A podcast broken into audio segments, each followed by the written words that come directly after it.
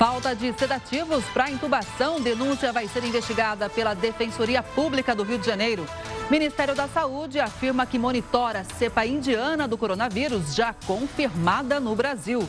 30 brasileiros deportados dos Estados Unidos desembarcam em Minas Gerais. O drama de milhares de imigrantes marroquinos que tentam entrar numa cidade espanhola na África.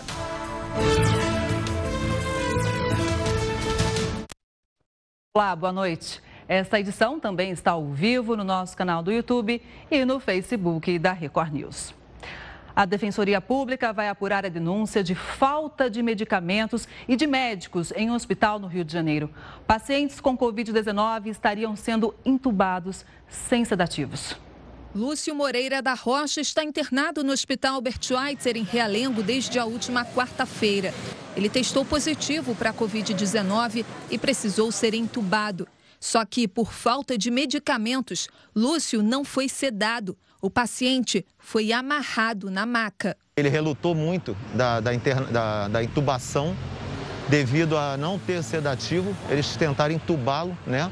Sem. É, e após luta dele com a, com a equipe, eles tiveram que amarrar ele. Entubar pacientes sem sedativos tem sido uma prática comum aqui no hospital, de acordo com a denúncia de funcionários. Além da falta de medicamentos, ainda um outro problema.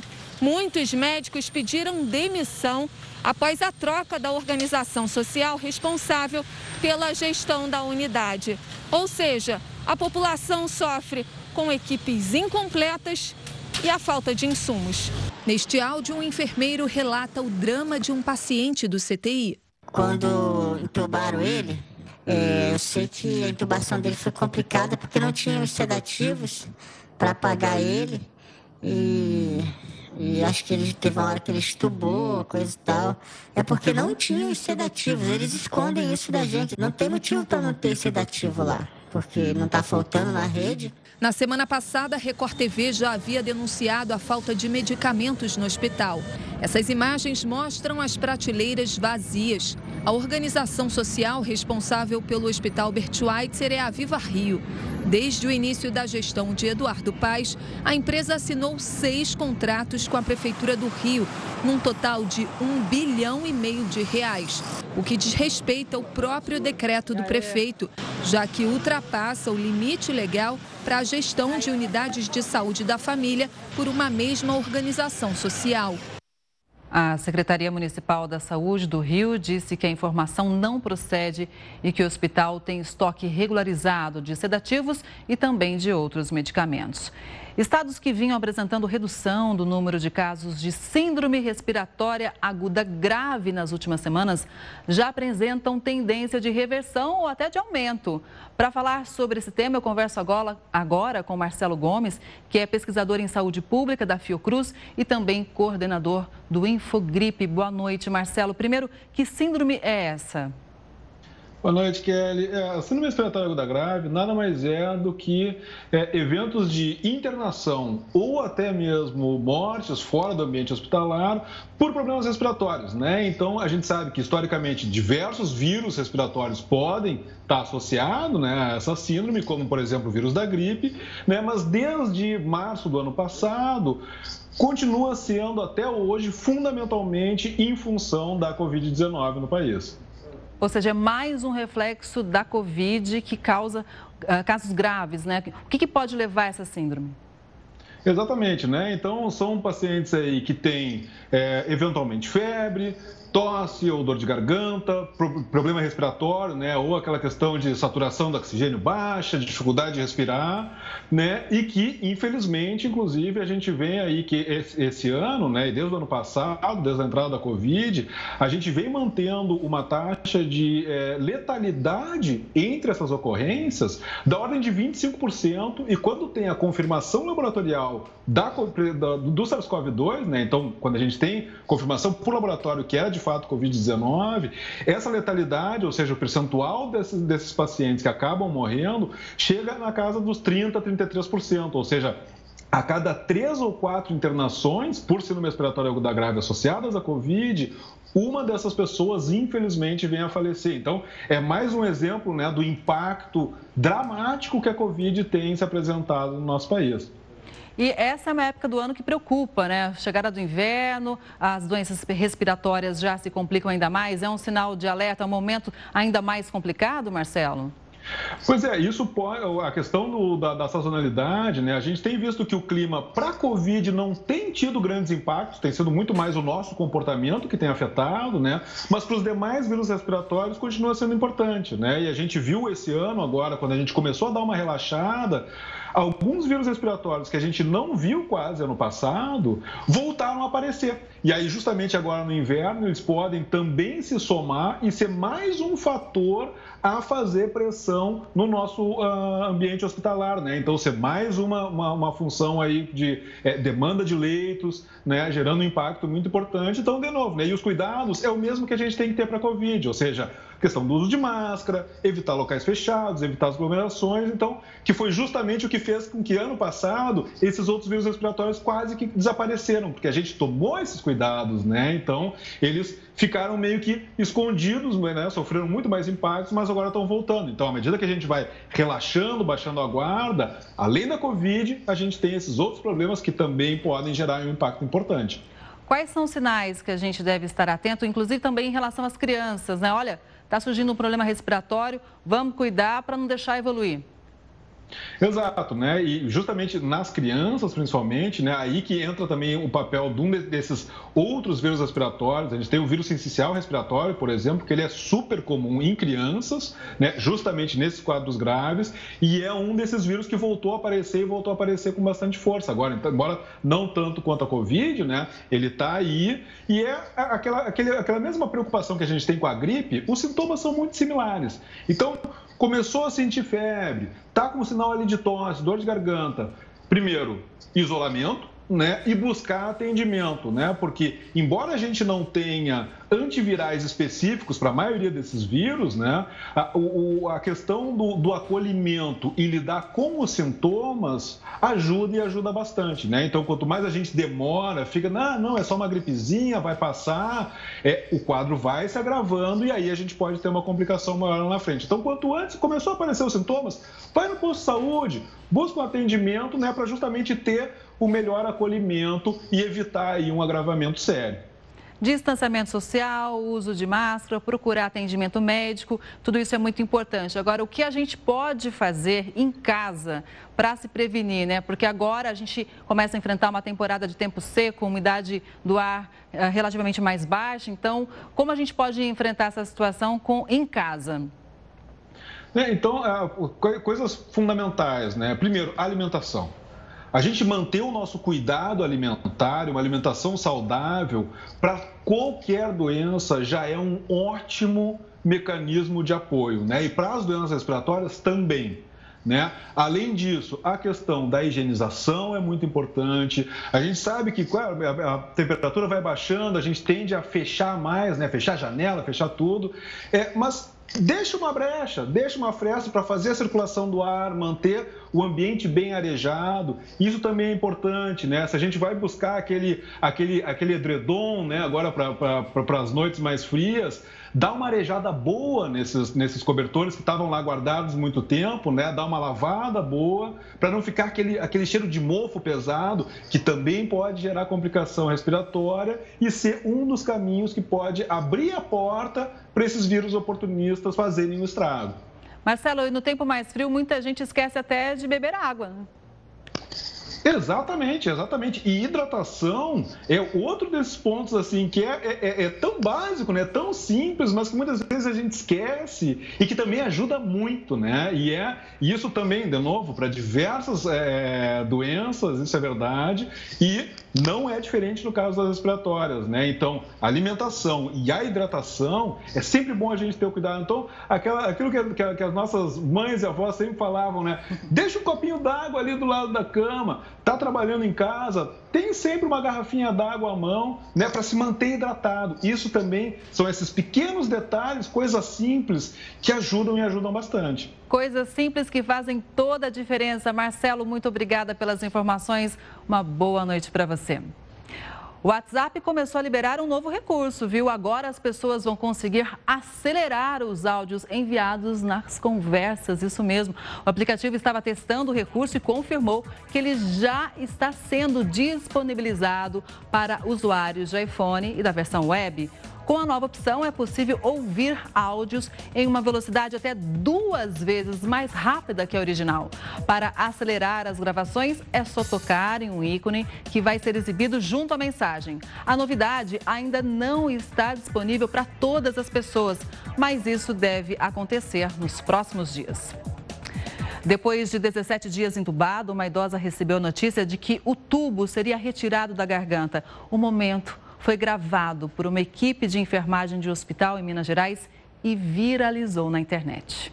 A senhora está 17 dias entubada e hoje vamos tirar o tubo da sua garganta. Confie em nós, somente respire.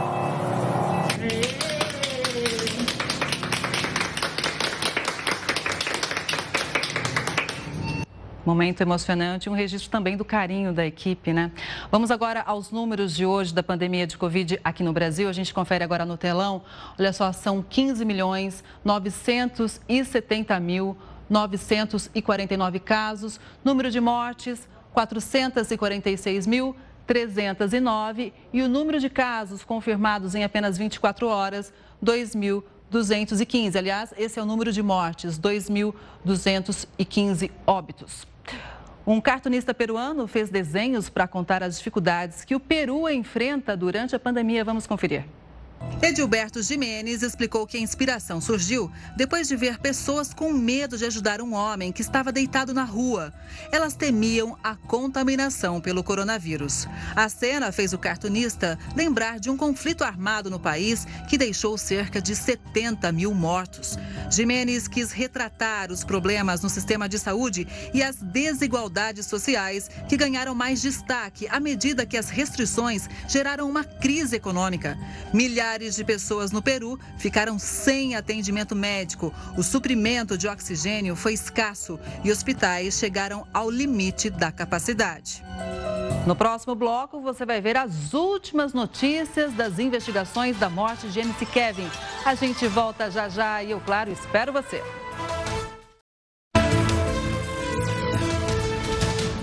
30 brasileiros que entraram ilegalmente e foram deportados dos Estados Unidos desembarcaram hoje no aeroporto de Confins, em Minas Gerais. Passageiros são de Minas Gerais, Espírito Santo, Mato Grosso e Rondônia. Ramon foi preso em fevereiro depois de atravessar a fronteira com o México. A minha travessia eu pulei o muro e fui pego pela imigração. Mateus entrou com visto de turista, mas ficou por mais de seis meses em território americano e acabou preso. A gente vai para outro país para tentar uma coisa melhor, e acaba acontecendo isso aí de ser deportado, mas vamos seguir firme. Este é o 23º voo com brasileiros deportados nos últimos dois anos e o primeiro desde que Joe Biden assumiu a presidência dos Estados Unidos.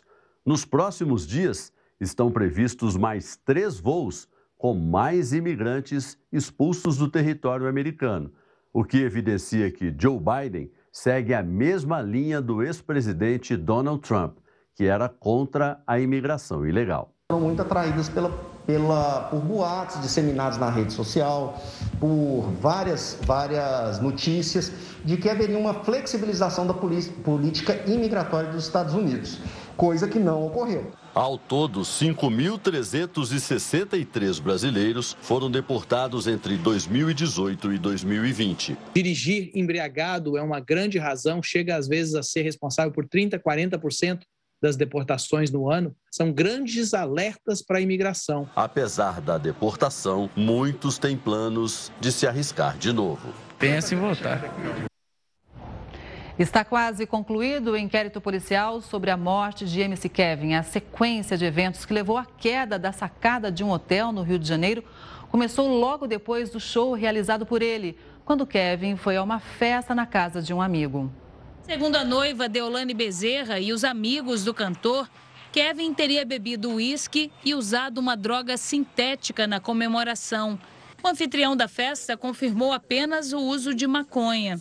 Ele fumou um baseado comigo que isso aí já tava na nossa rotina. Ele saiu daqui sã, mano. Saiu num estado que, que chegasse a esse ponto, tá ligado? Os últimos passos de MC Kevin estão sendo refeitos pela Polícia do Rio. O que se sabe até agora é que às seis da manhã de domingo, Kevin deixou a boate onde se apresentou pela primeira vez. Meia hora depois, o cantor e Deolane chegaram à casa do amigo MC, onde ficaram até o meio-dia. Uma da tarde, Deolane vai dormir e Kevin segue para a praia com os amigos. Nessas imagens divulgadas hoje, Kevin aparece jogando futebol com os colegas. Lá conhecem a modelo Bianca Domingues. 5 e 20 da tarde, eles chamam Bianca para o hotel. Ela aceita e sobe com VK e Kevin para a suíte do quinto andar. Pouco tempo depois, outro amigo entra no quarto. Era Jonatas Augusto Cruz. Ele entrega um preservativo a VK. Kevin pede que ele saia. Segundo a modelo, Jonatas volta e diz: Estão vindo aí. E vai embora. Kevin reclama, mas chama Bianca para ficar com ele na varanda. Nesse momento, ela conta que olhou para dentro do quarto e em seguida viu Kevin pendurado no parapeito. Às seis e meia da tarde, os bombeiros são chamados para socorrer o cantor. A previsão era de que o inquérito fosse concluído ainda hoje. Mas o delegado responsável pelo caso pediu que as investigações continuem até a próxima terça-feira. A polícia ainda aguarda a conclusão do laudo pericial dos seis celulares apreendidos e o resultado do exame toxicológico feito no corpo do cantor. Os investigadores também analisam divergências nos depoimentos das três pessoas que estiveram no quarto onde a queda aconteceu. Hoje, a viúva de MC Kevin mostrou um áudio que seria de Bianca Domingues. A mensagem pode colocar em dúvida o depoimento dado pela modelo. Em uma conversa com um amigo, ela afirma que Jonatas permaneceu no quarto. Diz ainda que ele falava com VK no momento em que Kevin se pendurava. E os dois continuaram falando dentro do quarto. Aí no que eu fui prestar atenção na conversa, eu olhei e ele já estava pendurado. A polícia em MCVK não citou a volta de Jonatas ao quarto e nem falou sobre o aviso. O próprio Jonatas também não mencionou o retorno à suíte. Eu não estava na queda do, do Kevin, não estava no quarto no momento da, que ele caiu, tá? Só para frisar para vocês que eu não estava no momento. Nessa sexta-feira, a polícia voltou ao quiosque onde Kevin e os amigos passaram a tarde. Eles recolheram os arquivos do computador e as imagens das câmeras de segurança. Uma portaria publicada pelo Ministério da Economia autoriza servidores federais aposentados e militares da reserva a receber salários acima do chamado teto constitucional. Ela vai custar 66 milhões de reais ao ano. De acordo com a Associação Contas Abertas, o valor seria suficiente para construir 37 creches. E segundo a Associação de Medicina Intensiva Brasileira, com o dinheiro também daria para financiar a instalação de 110 leitos de UTI. A nova regra permite que militares da reserva e servidores aposentados que voltam ao serviço público em cargo comissionado ou eletivo acumulem os salários com a aposentadoria. Antes, isso não era possível. E a média salarial de servidores do Poder Judiciário é o dobro da registrada no Legislativo e o triplo da observada no Executivo. Heródoto Barbeiro, isso pode mudar com a reforma administrativa? Boa noite para você. Olá, Kelly. Pode mudar sim se a reforma administrativa for à frente, o que não é brincadeira. É lógico que o pessoal que está favorecendo, está sendo favorecido, como ganhando em cima do teto, como a gente falou, recebendo dois salários, como você falou agora há pouco, esse pessoal é contra. Tem que deixar do jeito que está. Ainda que a reforma administrativa só vai mudar daqui para frente. Quem já tem vai continuar com isso tudo até a morte. Agora, essa grana toda, inclusive, que você citou agora um pouquinho, ela está dentro daquele trilhão que a gente mostrou aqui outro dia no impostômetro. Segunda-feira chegou a um trilhão de reais. Até agora, nós só pagamos imposto para funcionário público federal. Nós gastamos um trilhão por ano, quer dizer, todo o país inteiro trabalhou até agora só para pagar salário. E outra coisa também importante é o seguinte: não é só no Rio de Janeiro, em outros lugares. A gente falou daquela cidadezinha do interior da Paraíba, tá lembrado? De Patos. O prefeito Sim. lá ganha 27 pau e meio.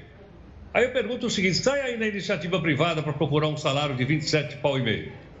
Então, como você vê, isso vai se acumulando. Agora, o caso do Rio de Janeiro é, é espetacular, porque o, o, salário médio no executivo é de 4 mil, no legislativo é 6 mil e no judiciário é de 12 mil reais. E outra coisa também interessante é o seguinte: agora, em geral, tem procurador estadual, procurador é advogado do Estado, ganha 40 pau por mês. Você acha que o cara desse vai querer reforma administrativa? Provavelmente não vai. Mas outra coisa importante dessa pesquisa feita pelo IPEA, que diz o seguinte: de cada 10 funcionários melhor remunerados, 7 estão no governo federal. Então você veja que o negócio, se alguém quiser prestar concurso público, presta para federal, porque lá é que estão os melhores salários do país, pagos por nós. Você lembrou bem, né? Salários pagos por todos os brasileiros. Heródoto, daqui a pouquinho a gente volta a conversar. Você está comprando muita carne quando vai ao açougue, ao supermercado? Pois é, o consumo diminuiu bastante entre os brasileiros. E o Heródoto Barbeiro traz os detalhes para gente logo depois do intervalo. Não sai daí não. O Jornal da Record News volta já já. A Espanha anunciou que vai permitir a entrada de qualquer pessoa vacinada contra a Covid-19, independentemente do país de procedência, a partir do dia 7 de junho. A entrada de britânicos sem restrições e sem exigências sanitárias está liberada a partir já de segunda-feira. Eles representavam o maior número de turistas estrangeiros antes da pandemia. Foram 18 milhões em 2019 e atualmente só podem ingressar na Espanha em casos de urgência. O governo espanhol também retirou as restrições às chegadas do Japão. Viajantes de oito países, como Austrália, China e Israel, já estão autorizados a entrar no território para viagens não essenciais. E por falar na Espanha, uma imagem tem repercutido demais essa semana. Um adolescente imigrante tentou atravessar a fronteira com o país nadando com garrafas PET para não afundar. Quando chegou na areia, saiu correndo e tentou escalar um muro para tentar entrar na cidade, mas acabou detido pelos policiais e devolvido ao Marrocos. O garoto é apenas um dos mais de 8 mil imigrantes marroquinos que tentaram entrar em Ceuta, uma cidade autônoma espanhola na África, nesta semana. E para falar sobre essas pessoas que estão saindo do Marrocos para tentar entrar na Espanha e entender melhor o motivo disso estar acontecendo, eu converso agora com Manuel Furriela, que é professor de Relações Internacionais e também reitor da FMU. Muito obrigada, Manuel, por estar com a gente nessa noite. O que tem motivado tantas pessoas a se arriscarem? É, boa noite. Já sempre houve grande interesse por parte dos marroquinos em buscar ingressar no território de Celta, que é, como você mencionou, um território espanhol na África, um pequeno enclave que já há algumas centenas de anos já pertenceu a várias potências europeias, a Portugal e a outros estados, e agora ele pertence à Espanha. Então, qual é o interesse que o marroquino tem? Tem interesse em entrar, ingressar em Celta na expectativa de ser admitido na Espanha e, portanto, ter uma melhor condição de vida. Esse fluxo eh, maior que nós temos percebido, ele é decorrente de um afrouxamento de fronteiras por parte do Marrocos. Então, havia um acordo entre a Espanha e o Marrocos para que o Marrocos também ajudasse a impedir o ingresso, a tentativa de ingresso de seus cidadãos em Celta.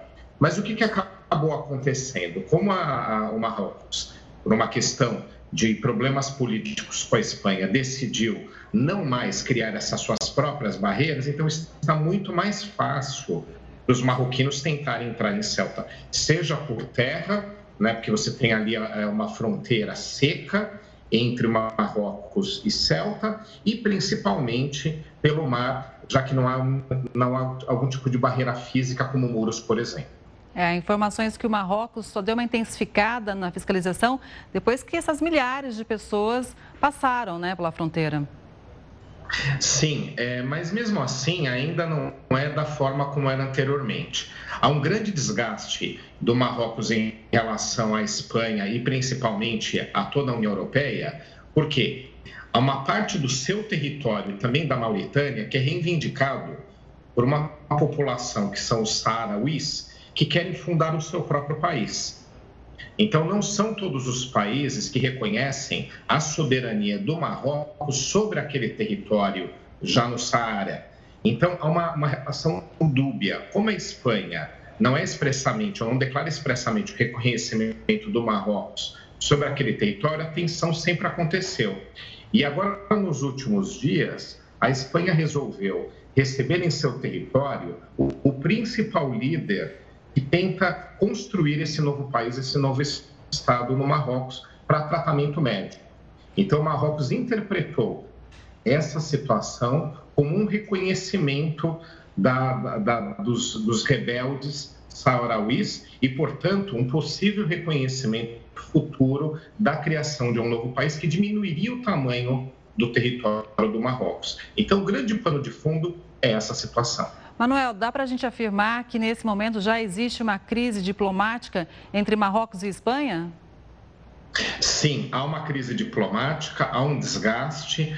O Marrocos não interpretou muito bem, não entendeu que era um atendimento humanitário, esse atendimento espanhol. Né? A saúde Bahrim Gali, que é o líder Sauraui que eu mencionei, o grande líder, por eles é considerado como chefe de Estado né, daquele povo. Então, criou-se sim um, um, um atrito. E por conta disso, o Marrocos afrouxou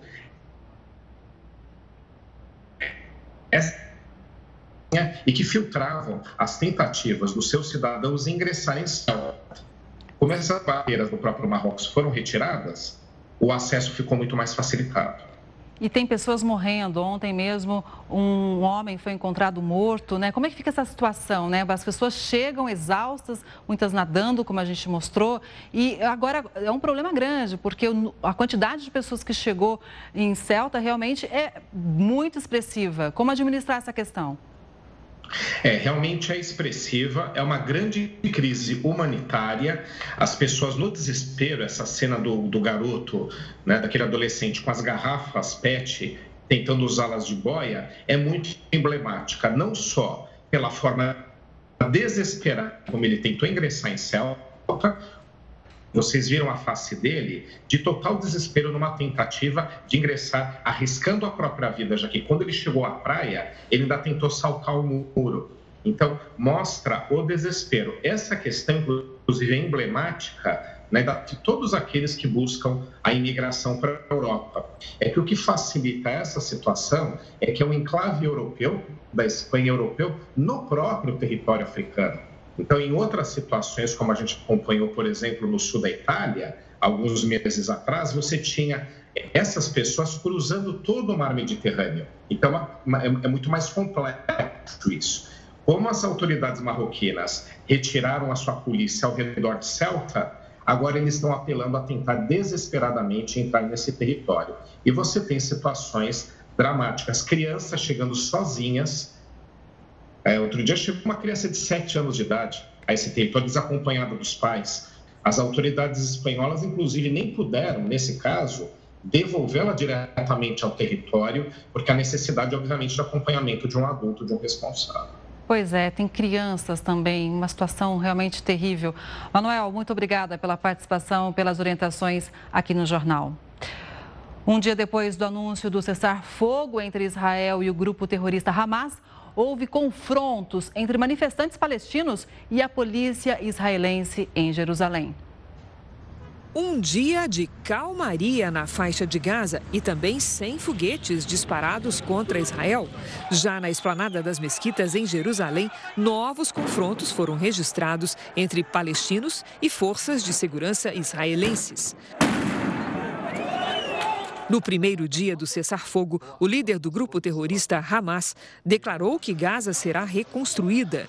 Já o primeiro-ministro israelense Benjamin Netanyahu afirmou que parte do alto escalão do Hamas foi eliminada durante as ações do exército e classificou as operações, que duraram 11 dias, como êxito excepcional. Sabe aquela estatística que muita gente gostaria de estar? Pois é, é hora da gente ver como está o andamento da vacinação em todo o país. A gente confere agora aqui na tela. A primeira dose, 41 milhões 600 e, aliás, 41 milhões 468 mil 108 doses já foram aplicadas e de segunda dose, 20 milhões 387 mil 794. Um projeto de lei quer proibir o despejo ou a desocupação de imóveis até o dia 31 de dezembro de 2021. A medida vai valer durante a pandemia. O projeto já foi aprovado pelo plenário da Câmara e agora vai ser analisado pelo Senado. A medida diz que não poderá haver desocupação ou remoção forçada em imóvel privado ou público, urbano ou rural, ou seja, para moradia ou produção. Depois de um caso confirmado no Maranhão, o ministro da Saúde, Marcelo Queiroga, falou hoje que o governo está monitorando a cepa indiana do coronavírus. Em São Paulo, são estudadas ações para evitar a chegada dessa variante na cidade. A ideia é monitorar pessoas que venham de áreas onde a cepa indiana está em circulação.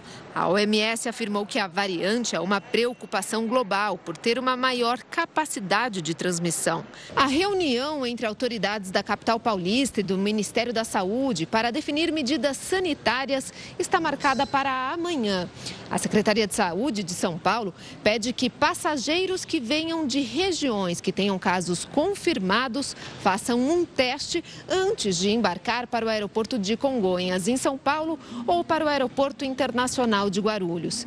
Medidas também devem ser colocadas em prática em rodovias federais. São Paulo tem um aeroporto que recebe inúmeros passageiros que chegam aqui e depois vão para outras cidades do Brasil e da América Latina.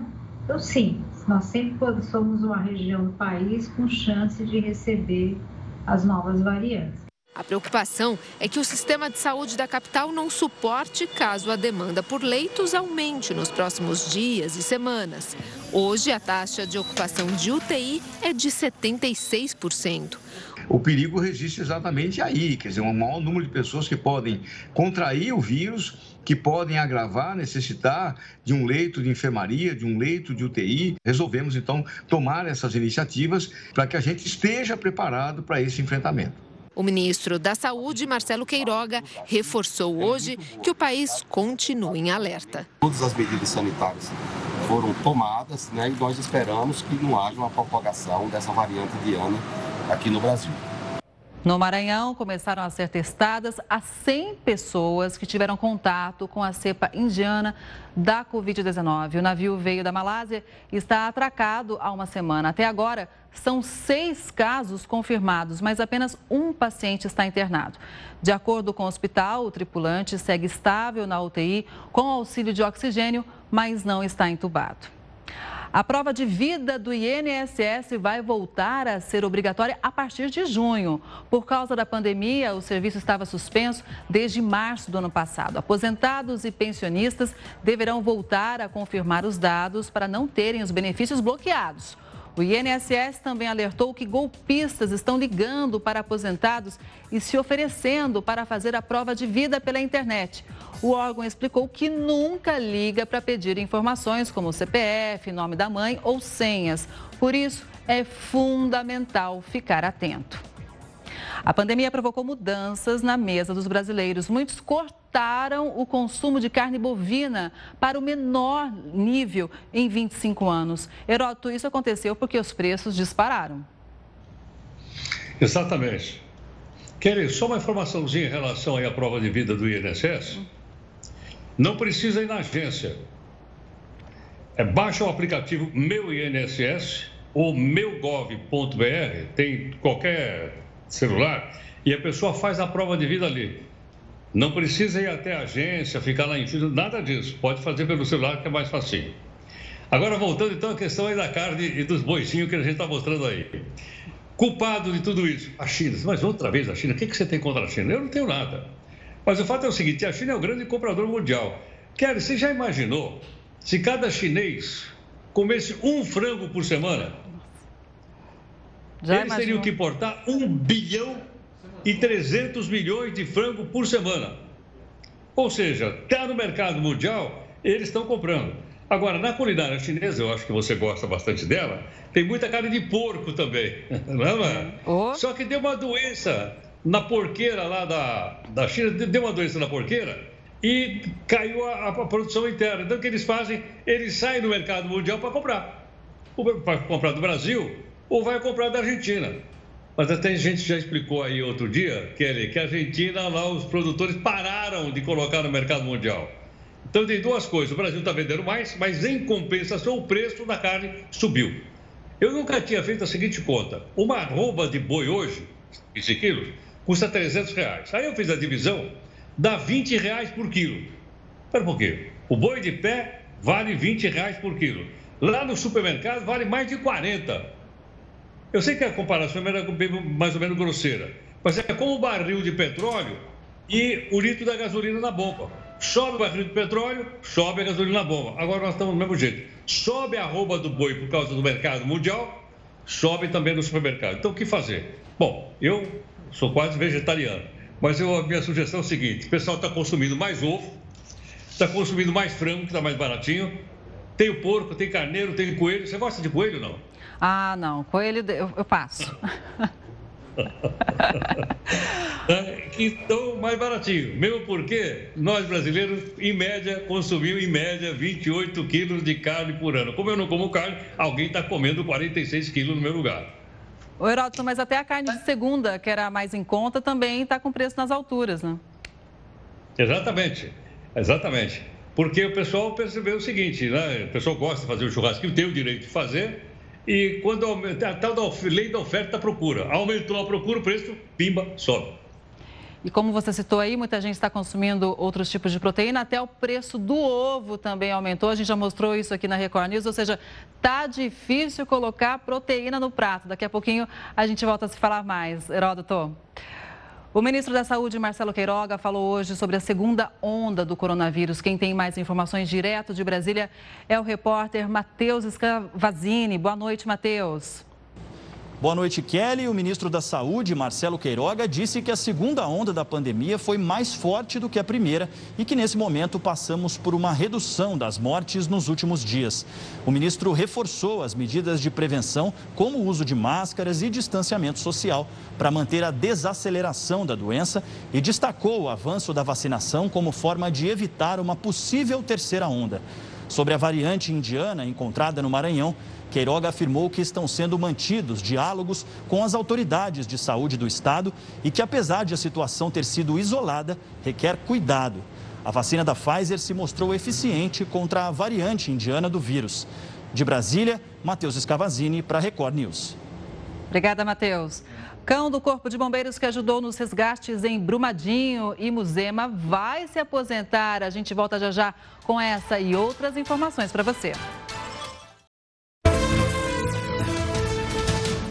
O Banco Central divulgou que as transferências via Pix superaram a quantidade de TED, DOC, cheque e boletos somados. Heródoto, a que se deve esse sucesso todo do Pix? É o sucesso do momento. Olha, eu acho que por duas coisas, Kelly. Primeiro que é facinho você transferir dinheiro de uma conta para outra pelo Pix. Eu mesmo tenho usado bastante. Tá? É fácil. Agora, para isso, viu, que tem que ter saldo na conta, né? Não posso, é. não posso transferir se eu não tiver grana. Então, ele é muito facinho. E agora, inclusive, está entrando também para pequenas compras e tudo mais. As empresas também estão optando por isso. Segundo é o seguinte, além de ser facinho, ele é baratinho. Você sabe que outro dia, agora pouco tempo atrás, eu tive que fazer uma transferência para uma pessoa que não tinha Pix. Eu tive que pagar uma TED, que é uma transferência de, de dinheiro, no banco. Eu paguei 11 reais a TED. É Olha como os bancos ganhavam dinheiro com a tal da TED. E mais, então as pessoas descobriram o Pix hoje. Se você somar a TED, mais aquele DOC, e mais boleto, mais cheque, somando tudo, é igual ao Pix. Então o povo descobriu que realmente o Pix é mais fácil, é mais barato e, consequentemente, então, é facinho de cadastrar. Você cadastra lá ou o seu CPF, ou se for uma pequena empresa, o CNPJ, ou o celular, ou se quiser até o e-mail. É uma coisa muito simples. Agora, Kelly, deixa eu fazer uma pequena correção aqui que eu errei. Eu errei no seguinte: eu falei que o prefeito de Patos, lá na Paraíba, ganha 27 mil, 27.500 reais por mês. Sabe por que, que eu errei? Hum. Porque o único vereador que votou contra essa grana entrou na justiça e o juiz proibiu. Olha aí. Então, o, o prefeito que ia abocanhar 27,500 não vai mais, porque a justiça segurou. Aí eu fui olhar lá o nome do prefeito, marca aí, Nabor Vanderlei, do Republicanos. Ia receber 27 pau e meio se o vereador não entrasse na justiça. Outra coisa também, é, o vice-prefeito também ia abocanhar 13.500 reais. Ele ganha 7 pau. Os secretários municipais também iam subir para 7 mil reais. Então está feita aí a correção. O prefeito não conseguiu abocanhar, como eu disse que ele abocanhava, porque o único vereador que votou contra entrou na justiça e a justiça deu uma liminar e suspendeu essa, vou usar uma palavrinha assim, essa patifaria com o dinheiro do povo. Pois é, um gasto muito alto. Agora, voltando ao Pix, vale destacar mais dois pontos. O dinheiro cai rapidinho, é, uns segundinhos depois na conta, rap rapidamente, e a gente não tem que mandar comprovante, porque quem recebe já é notificado também. Outras vantagens que fazem toda a diferença do Pix. Eu também me rendi ao Pix, não tem como não usar. Heroto Barbeiro, muito obrigada pela participação. Um ótimo final de semana para você. Dois terremotos atingiram a China nesta sexta-feira. Uma câmera de segurança de uma loja registrou o momento do tremor de 6,1 na província de Yunnan, sudeste do país. Duas pessoas morreram e outras 17 ficaram feridas. O outro, de magnitude 7,4, atingiu o nordeste da China. Não houve relatos imediatos sobre feridos. 200 bombeiros tentam controlar um incêndio florestal na Grécia há dois dias. Moradores de Corinto tiveram que sair de casa. Aviões e helicópteros ajudam a combater as chamas.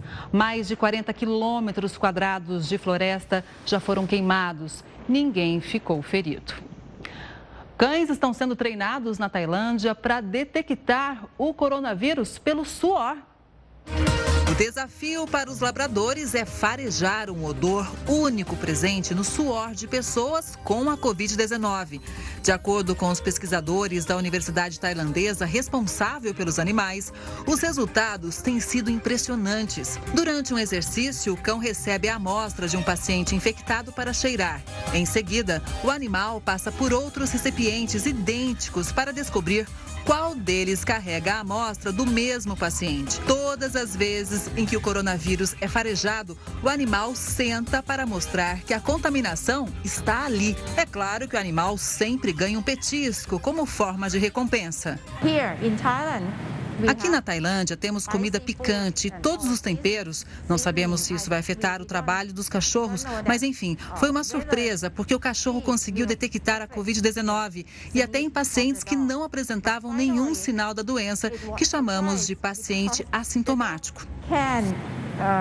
O treinamento começou no último dia 10. Desde então, os animais testaram mais de mil amostras. Os testes também são feitos a partir da coleta de amostras de um grupo de idosos. Essa voluntária diz que a detecção é mais confortável do que usar cotonetes nasais.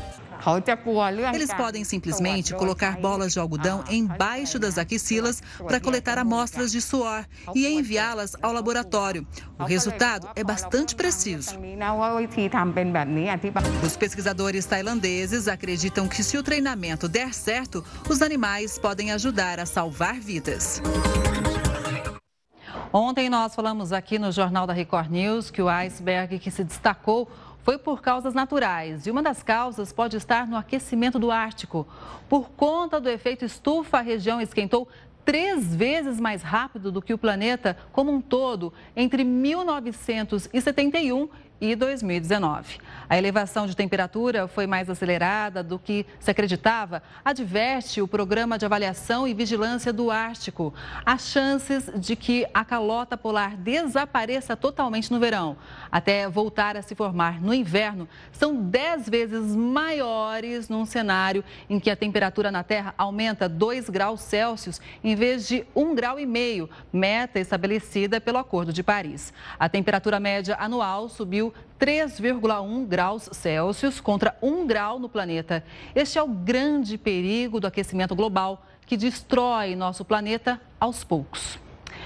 Um cão do Corpo de Bombeiros que ajudou nos resgates de Brumadinho e da Muzema, no Rio de Janeiro, vai se aposentar.